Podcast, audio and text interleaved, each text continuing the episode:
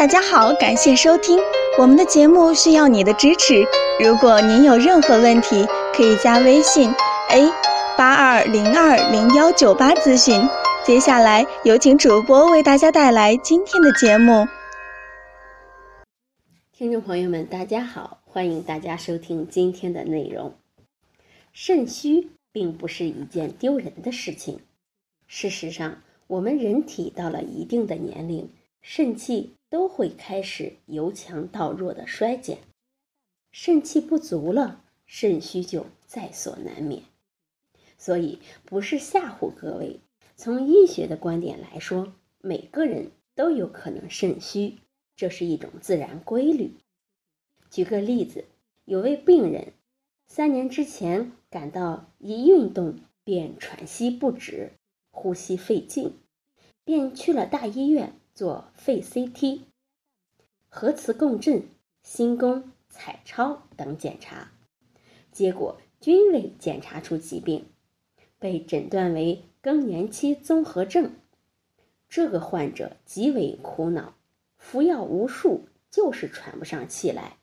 最后找到我，我看了他的病历，给他号了脉，通过触诊发现，患者气海、命门、肺热血结压痛明显。我判断他是由肾不纳气引起的喘症，而这种病的根源。在于肾虚导致的肾不纳气，所以补肾虚、恢复肾功能才能对症下药。我给这位病人开了方子，从补肾虚入手，到调理神经、肺经，不出三个月，他的喘症已经明显改善，基本上走路、爬楼都不会感到呼吸困难。肾藏精。肾主人体的生长、发育、生殖、水液代谢和纳气。肾中精气是构成人体生命的原始物质，是生命活动的原始动力。在肾中精气的作用下，人体生长、发育和生殖才能进行人的正常的生命活动。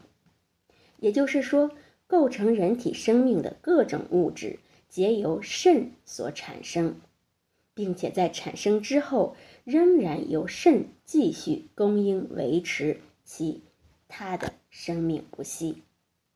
所以，体内的任何一种物质的生衰变化，均与肾的强弱息息相关。身体的种种不适与肾虚也就有着直接或者间接的关联。一句话总结。肾虚了，您的五脏六腑就会出现问题，所以大家一定要警惕肾虚，保养好我们的肾。好，这就是今天的内容，欢迎大家关注、评论和点赞，谢谢大家。